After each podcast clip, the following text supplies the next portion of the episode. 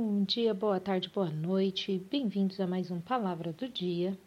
E eu gostaria de compartilhar com vocês hoje uma mensagem uh, que encontra-se em Salmos 91,4, onde diz: Ele o cobrirá com as suas penas, e sob as suas asas você encontrará refúgio.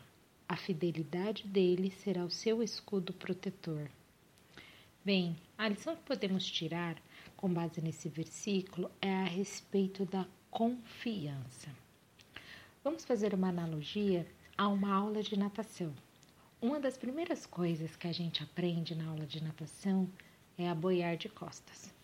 E bem, boiar de costas é um desafio, porque você tem que confiar que o seu professor, seu instrutor ali, de fato vai te segurar e vai te dar o apoio até você se sentir seguro o suficiente para você boiar, não é mesmo?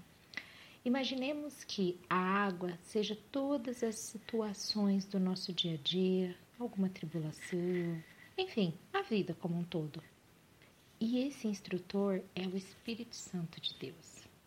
Nesta palavra aqui, a gente pode ver que nele encontramos segurança, encontramos refúgio e que temos e que podemos confiar que o Espírito Santo estará nos apoiando, nos conduzindo, nos dando segurança, nos amparando em todas as situações da nossa vida, ou seja, em todas as ondas, marés, enfim, em todas as situações que venhamos passar.